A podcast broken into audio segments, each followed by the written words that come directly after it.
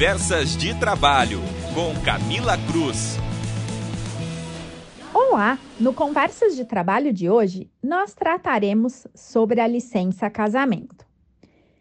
Passando um período sem festas por conta da pandemia do corona, as cerimônias de casamento voltaram e as empresas agora têm que lidar com diversos pedidos de licença casamento.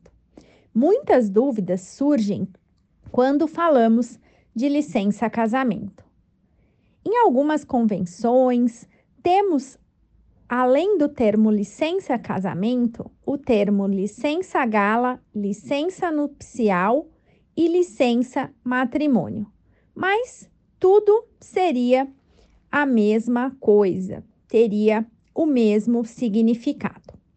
A CLT traz diversas situações em que o empregado pode se ausentar do trabalho sem prejuízo da sua remuneração. E essas ocasiões são chamadas de faltas justificadas e estão estabelecidas lá no artigo 473 da CLT. E entre os motivos estabelecidos está a licença casamento que aparece lá no inciso 2 do artigo 473. O artigo vai mencionar que o empregado poderá deixar de comparecer ao serviço sem prejuízo do salário até três dias consecutivos em virtude de casamento. Aí, a primeira dúvida que surge é se a licença casamento seriam três dias úteis ou três dias corridos. Se o casamento é no sábado, essa licença começaria a valer a partir do domingo ou da segunda-feira. Essas são muitas das dúvidas que as empresas possuem. Infelizmente, nós não temos uma resposta exata pois a lei não traz um entendimento claro sobre como será esta contagem dos dias da licença casamento.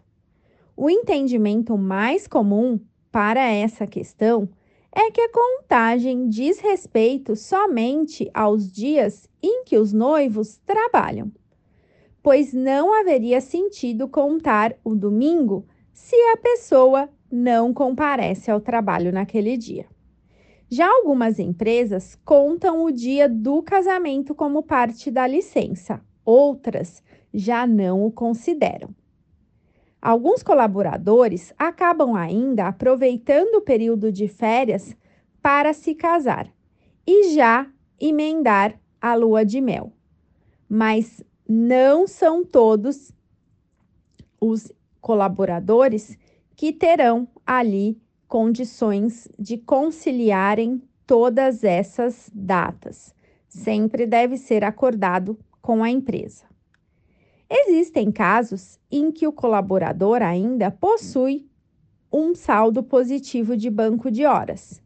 E se combinado com a empresa e muito bem alinhado com os gestores, pode ser que a empresa deixe aquele colaborador tirar os dias do saldo do banco de horas, juntamente com a licença casamento, para que ele possa ficar então uns dias a mais.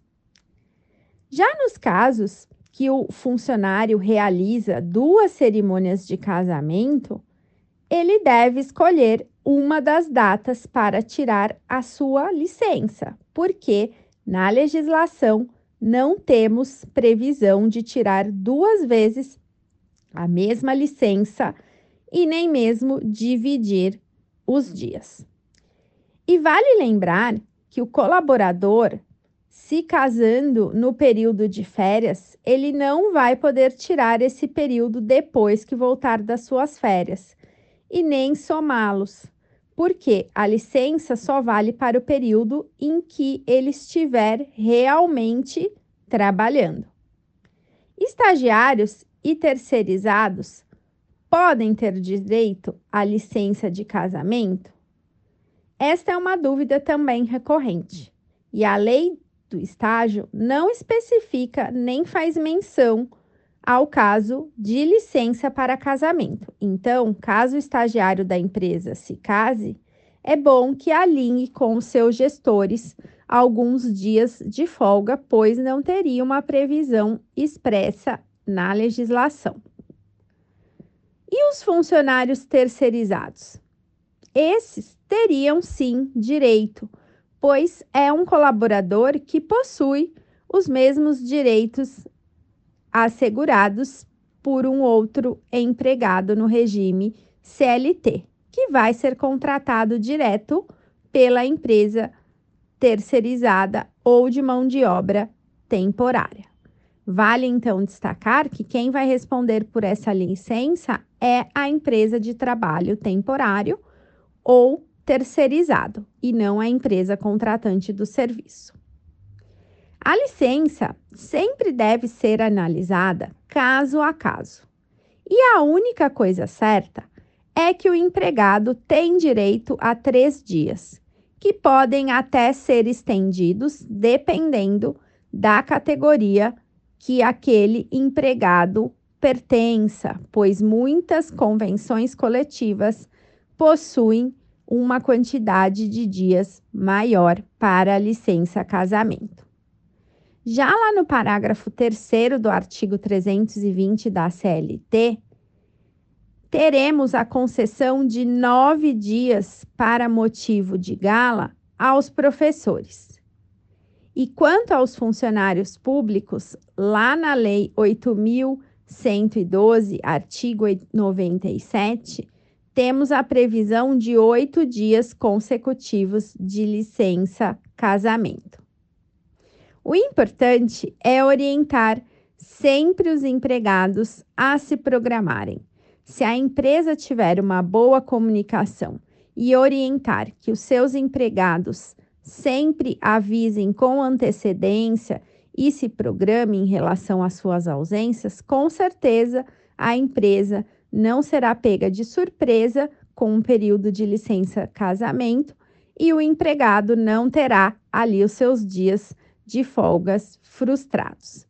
Esse foi o podcast da semana e até a nossa próxima episódio.